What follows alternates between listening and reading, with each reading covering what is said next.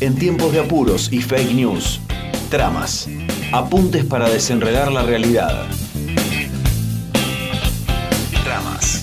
Tienes un poder mejor, tienes un nuevo reloj. Ya no tienes cuenta en el sol. Hasta Justi.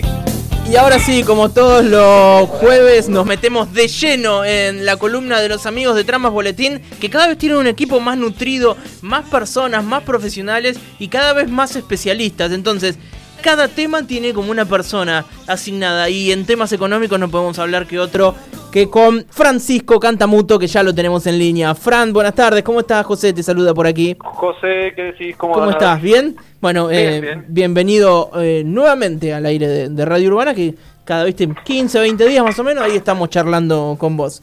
Lo cual es una gran fortuna. bueno, lo mismo decimos. Eh, Fran, eh, en este nuevo artículo que han publicado eh, en Tramas, volvemos a hablar de una, eh, de una sobretasa municipal. El título específicamente es Una sobretasa es urgente, necesaria y posible. Y, mm, y lo que hacen en este artículo es desentramar y plantear algunas preguntas y también contestarlas sobre este planteo que ha surgido en Bahía Blanca de la posibilidad de discutir una, una sobretasa extraordinaria y me parece algo muy interesante, lo voy adelantando para que vos después lo desarrolles, yo no me voy a meter ahí, sobre esta crisis que nos ha traído la pandemia, que es una crisis desigual, ¿no? Donde hay un montón de perdedores, eso es obvio, solo hace falta salir a la calle y verlo, pero también hay un montón de ganadores. Hay muchos rubros que están funcionando muy bien y no solo, no sé si decirle rubro porque algunos ya escapan a lo que sería eh, un rubro, pero digo, hay ganadores y hay perdedores eh, y me parece muy interesante en cómo está planteado. Así que bueno, eh, todo tuyo eh, el aire de Radio Urbana para empezar a, a desandar este, esta temática que tiene que ver con la sobretasa y que además es urgente. Mira, está buenísimo el pie que me da José, porque, o sea, efectivamente hay una idea que está, no lo había pensado en la por ese lado, pero está bueno, por eso es más, más lindo dialogado.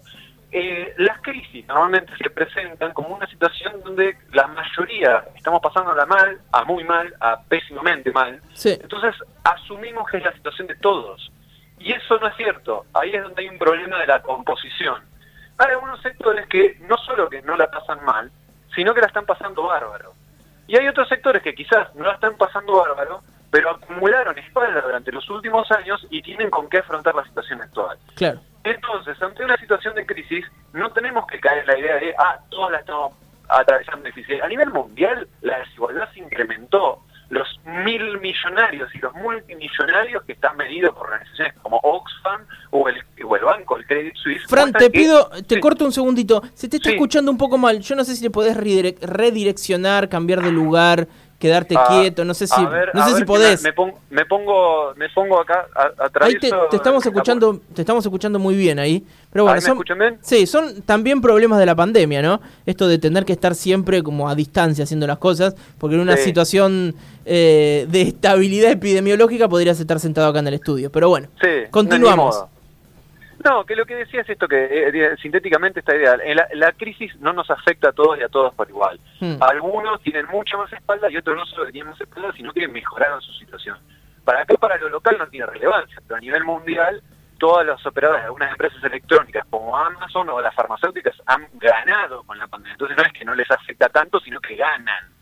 Lo que hicimos ahí en el ejercicio y que quiero ponderar porque también armamos ahí un, un pequeño equipo de, economistas con gente más joven este, apoyando ahí, abonando a la idea a pensarlo, tratar de pensar en concreto, bueno, qué sectores son los que están en condiciones de aportar más y por qué. Y para buscar por qué nos fuimos a fijar, bueno, a ver cómo viene creciendo, si viene por encima, si atravesó una crisis. Y en eso tratamos de desbrozar Fra- un poco los Fran, argumentos. Fran, te vuelvo a cortar. Pará, vamos a, vamos a hacer una cosa. Vamos a cortar la comunicación un minuto, Dale. te volvemos a llamar porque a veces eh, ese corte es muy Dale. importante, ¿viste? Dale, dale, Eh, entonces, ahora ya ahí, ahí retomamos la, la comunicación. Bueno, gente, esto pasa, esto es así. La virtualidad tiene, eh, tiene estos frenos, tiene estos parates. Y nos estamos cuidando porque si no, el señor Cantamuto podría estar acá sentado en el estudio y yo conocerle la cara en persona y no solo por Facebook y, y- las charlas telefónicas. Pero bueno, estamos eh, haciendo Claro, y, y- y Facundo que está operando ahora está llamando, entonces tiene los auriculares todos torcidos, agarrando el teléfono y marcando. Bueno, esto es así. Estamos hablando, estamos haciendo el micro de Tramas Boletín, en esta oportunidad hablando con el economista Frank Cantamuto, hablando sobre esta sobretasa eh, extraordinaria en nuestra ciudad. Fran, ahora sí, a ver. A ver si ahí nos escuchamos. Sí, creo que sí, pero bueno, a, cruza- a cruzar los dedos. Se ve, se ve que, se alguna, que algunas empresas de telecomunicaciones tienen miedo que le cobremos la sobretasa y está saboteando la conversación. También les ha ido muy bien a las telecomunicaciones. Muy bien, muy bien. Lamentablemente hay mucha opacidad en ese sector, que por eso no, no pusimos más datos, porque eh, el, eh, el único que pudimos acceder, gracias a otro economista mío, fue que pudimos chusmear en el balance de Telecom presentado en Estados Unidos Sí. y encontramos que mostraba que le había ido bastante bien acá en Argentina y a pesar de quejarse, en realidad estaba acumulando reservas para distribuir dividendos. Mira. Si uno mira el balance en seco, le daba perdido, pero resulta que cuando de- estaba un poquitito, va y mira, resulta que están acopiando reservas para, para distribuir, o sea, están ganando plata. Eh, bueno, pero deriva por el costado. Cuestión, a ver si, antes que nos vuelvan a cortar, la crisis nos pega desparejo, algunos están ganando y lo que hicimos fue buscar concretamente sectores que o no hubieran atravesado una crisis o estén eh, teniendo ventajas al momento de recuperarse para redistribuir al interior de la ciudad y poder tratar de hacer una recuperación eh, más, más pareja y no solo más pareja, que hay un argumento de justicia que es relevante, de equidad que es importante, pero yo no voy a centrar en eso, por eso asumo que estamos de acuerdo. Eh, me quiero centrar en que además tiene efectos positivos desde el punto de vista de la recuperación económica, esto lo charlábamos la otra vez esta- este dinero que en los sectores más poderosos termina yendo a presionar a la fuga de capitales o a inversiones especulativas, redistribuidos a sectores que lo necesitan, termina en gastos de consumos concretos que dinamizan la economía del día a día de el almacén, el mercado barrio, la verdulería, la carnicería, la comería y así podemos seguir. Claro. Eh, entonces, no solamente, yo no me detengo en esto, porque entiendo que estamos de acuerdo, sí, de- necesitamos un mundo más justo, pero no quiero ir por el lado ético, quiero ir por el lado que me siento más fuerte, el de economista. Esto puede apuntar a hacer una recuperación más sólida. Eh, me parece como súper importante tener en claro un par de... Porque yo, José, una, aprovechando que charlamos en confianza, Sí. eh, el documento lo pueden ir y consultar, está ahí entrando y está buenísimo. Pero lo que me parece importante es que también tratamos de atender a críticas que se hicieron cuando lanzamos la idea la vez pasada. Claro, vos sabés que tenía pensado ponerte esa traba eh, en esta charla. Digo, porque no, es una cuestión de decir, bueno, planteamos esta idea, digo, desde lo conceptual funciona, pero después aparecen los escollos que ya todos conocemos. Claro, bueno, ah, igual yo celebro que desde que planteamos la, y la vez pasada charlamos acá con ustedes y se empieza a, a debatir y empiezan a aparecer, bueno, a ver posibles objeciones, entonces está Mm. bueno como para, para ir pensando y mejorando la idea y tratando de pensarla, ¿no? Sí. Eh, a ver, objeciones han plantado, si esto no genera una suerte de impre- imprevisibilidad o una suerte de eh, cuestionar el clima de negocio. Bueno, volvemos al, al paso uno como la nota, estamos en una crisis. ¿Previsibilidad de quién? ¿Quién tiene previsibilidad? O sea, Eso esto es cierto. hoy por hoy no es un argumento, digamos, es- está invalidado por la propia situación. El otro argumento tenía que ver con si era legal o no era legal. Bueno, para eso presentamos que hay nueve municipios que están bajo la misma constitución provincial y nacional que lo pudieron hacer y no tuvieron problemas legales, con lo cual parece ser que legal es. Sobre si se trata de una doble o triple imposición, nosotros insistimos en este documento en no crear un impuesto nuevo, sino una, hacer una suba de una alícuota ¿sí? de alguna de las tasas existentes, sea seguridad higiene, sea alumbrado, barrio y limpieza, Mm. sea eh, la ambiental o la de salud, que son también propuestas que nos han sugerido, eh, a sectores específicos. La municipalidad cuenta con esta información, de manera tal que podría ser segmentado y no habría una doble o triple imposición, sino que habría la misma imposición de siempre, pero con una alícuota diferencial según el sector económico. Esto es totalmente legítimo, está validado en toda la teoría tributaria. Eh, hay una objeción que no es conceptual, sino que es de la recepción del público, es decir, otra vez no quieren meter un impuesto más. Bueno, nosotros estamos siendo muy enfáticos, no queremos que esto toque una sola pyme. No, claro, Eh, claro. Sí. Esto tiene que ir con aquellos sectores que se han visto más beneficiados en los últimos años y que pueden redistribuirse, sectores que han sido afectados. Eh, esas son, en, en principio, las principales objeciones que se han planteado. Entonces, sobre todo esto, bueno, tratamos de dar argumentos y ir mostrando cómo estos argumentos no se sostienen. Pensaba, Fran, en, en- en esto de, de- de los argumentos en contra, cuando sale la ley de aporte extraordinario, acá en Bahía se salió a militar en contra, digo, concejales de, de acá del, del oficialismo, que Sí. tienen... eh, eh, eh, eh, mayoría automática, tienen mayoría automática en el Consejo Deliberante, digo, y salieron, fue José López específicamente en los medios, dio muchas notas hablando en contra de ese aporte extraordinario y que desalienta la inversión y demás cuestiones.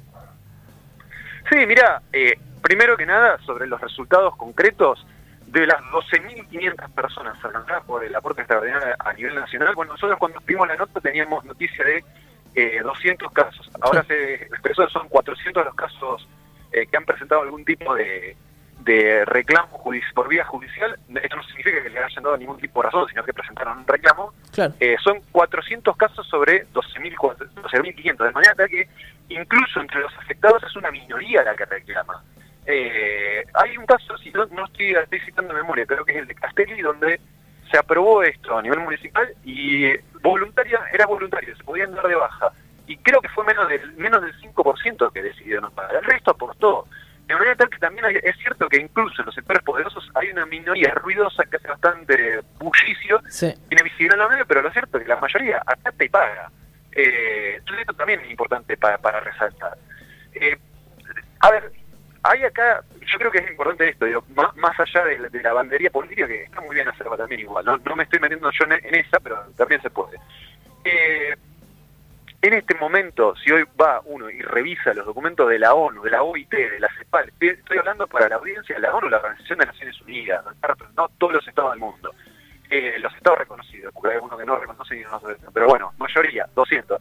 Eh, la OIT, la Organización Internacional del Trabajo, la Comisión Económica para América eh, Latina eh, y el Caribe, la CEPAL, pero también el FMI, el Fondo Monetario Internacional, uno va y revisa en todos estos y en todos lados dicen exactamente lo mismo.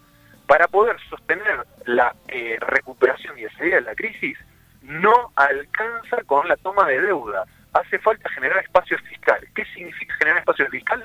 Recaudar más y mejor. Y cuando tienen que explicar qué es recaudar más y mejor, cobrarle más a los que más tienen para repartir con los que menos tienen. Eso es lo que estamos proponiendo hacer acá. Quien hoy no ataca esta iniciativa está poniéndose a la derecha del FMI. Sí, igual, igual es fácilmente lograble, te digo. se, se puede lograr igual, digo, no, no seamos puede- incrédulos. en ese Se puede sentido. lograr, se puede lograr, No. Yo, lo- yo lo que pienso también, digo, es que hay que quitarle el cuco. Durante alrededor de cuatro décadas nos han insistido con que no hay que subirle los impuestos porque se van las inversiones. Bueno, ¿sabes qué? Se publicó hace dos o tres meses unos, una serie de estudios eh, eh, publicados en universidades de Reino Unido, que nadie sospecharía acá, mostrando que la evidencia no avala la idea de que por reducir eh, las tasas las, las tasas de impuestos se fomenta la inversión. En realidad lo único que se hace es favorecer la inequidad. Eh, pero desde el punto de vista de dinamizar la inversión, no hay pruebas que sostengan, no hay pruebas, no hay evidencia empírica que sostenga que esto hace que se invierta más. De manera tal que es un discurso. Y como todo discurso puede decirse todo lo que se quiera, pero después a los hechos parece que no se sostiene. Sí. Eh, me, parece importante eso, esto, porque ni siquiera es un debate local, ¿eh? es un debate que se da a nivel mundial. Lo que quiero decir es que después de cuatro décadas insistiendo no con que bajen eh, lo- los impuestos, las cosas no terminan bien. Pero me, me mandás a otro lado y como como ahora me se ve y como vos me dejás, entonces eh, esto se vuelve preocupante, porque la audiencia lo tenemos ahí colgada del día. Eh, a ver, de los sectores que nosotros estamos proponiendo eh, hacerle la sobretasa extraordinaria por un tiempo determinado. Justo ahí va mi eh, pregunta, exactamente. ¿Cu- ¿Cuál sería ese sector? O los Nosotros- esos sectores.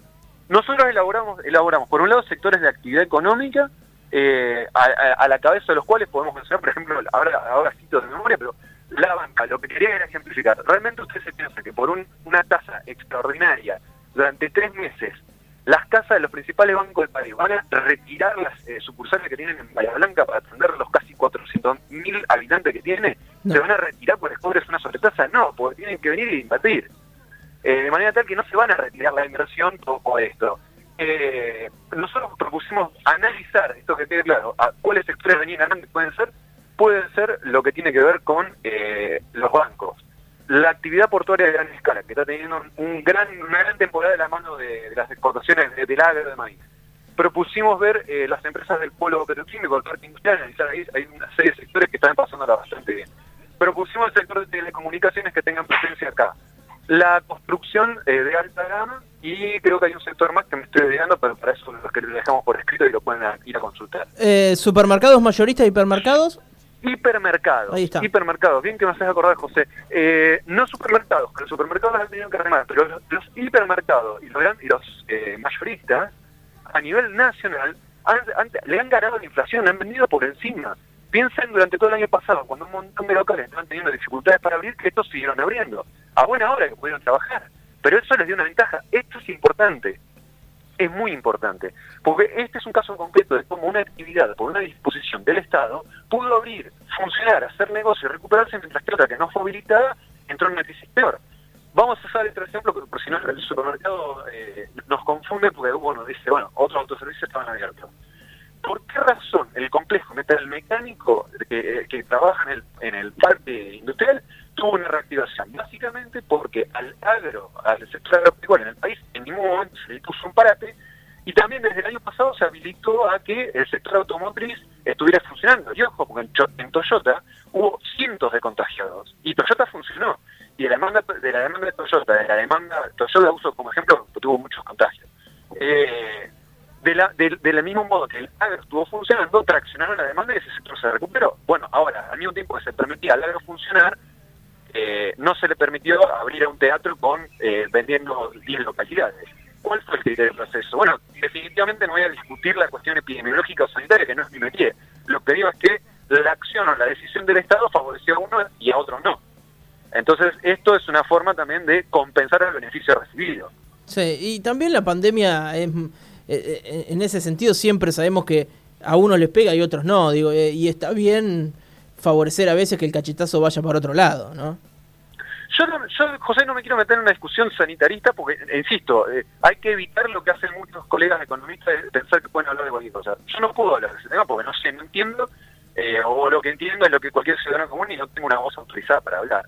Lo que sí puedo hablar es que hay casos concretos donde, hay beneficios, sea por habilitaciones o sea por directamente subsidios de parte del Estado que beneficia a un sector y a otro no. Bueno, en este caso estamos proponiendo, bueno, compensar un poco la vara y creemos que es legítimo. Seguro que sí. Fran, eh, clarísimo, como siempre, y me parece que todas estas ideas que estás planteando son como un, un gancho especial para que la gente vaya a tramasboletín.wordpress.com y se encuentren con este artículo que has elaborado vos junto a Nicolás Pérez y Julieta Giovannini. Una sobretasa es urgente, necesaria y posible, ese es el título del artículo, está súper completo y, y muy fácil de, de leer. Viste que por ahí la economía para muchos es una materia muy ajena o difícil de entender Sí, sí. Como si está explicado, viste como los abogados se ponen a hablar difícil, no entendés una goma. Bueno, esto está eh, bien explicado, como por partes, sirve para tener argumentos para el día siguiente ir a discutir un poco la oficina si tenés ganas. Así es. Che, eh, José, una Sí. sola cosa para cerrar de, de mi lado, por lo menos. Sí, por favor. Eh, la idea es el miércoles que viene presentar esto ante el Consejo Liberante y los jefes de los distintos bloques. Eh, Impecable. Que no que no se hizo esta semana por un solo por una sola situación que es los atentados que se vivieron lamentables que desde Tramas expresamos nuestro total repudio al, al- al- a los atentados eh, nuestra solidaridad con los y las afectadas eh, y por ese motivo no se presentó el proyecto pero se va a presentar la semana que viene Vamos a estar atentos a eso, Fran. Te mandamos un abrazo grande bueno, y felicitaciones por el laburo que están haciendo ahí en Tramas. por favor un abrazo Que sigas bien. chao chao Ahí charlábamos con el economista Francisco Cantamuto, parte del equipo de Tramas Boletín. Los que le decimos siempre entren a las redes sociales, búsquenlos, arroba Tramas Boletín, le dan me gusta, comparten, comentan, todo eso, para que esta rueda pueda seguir eh, girando y podamos seguir teniendo este contenido de calidad.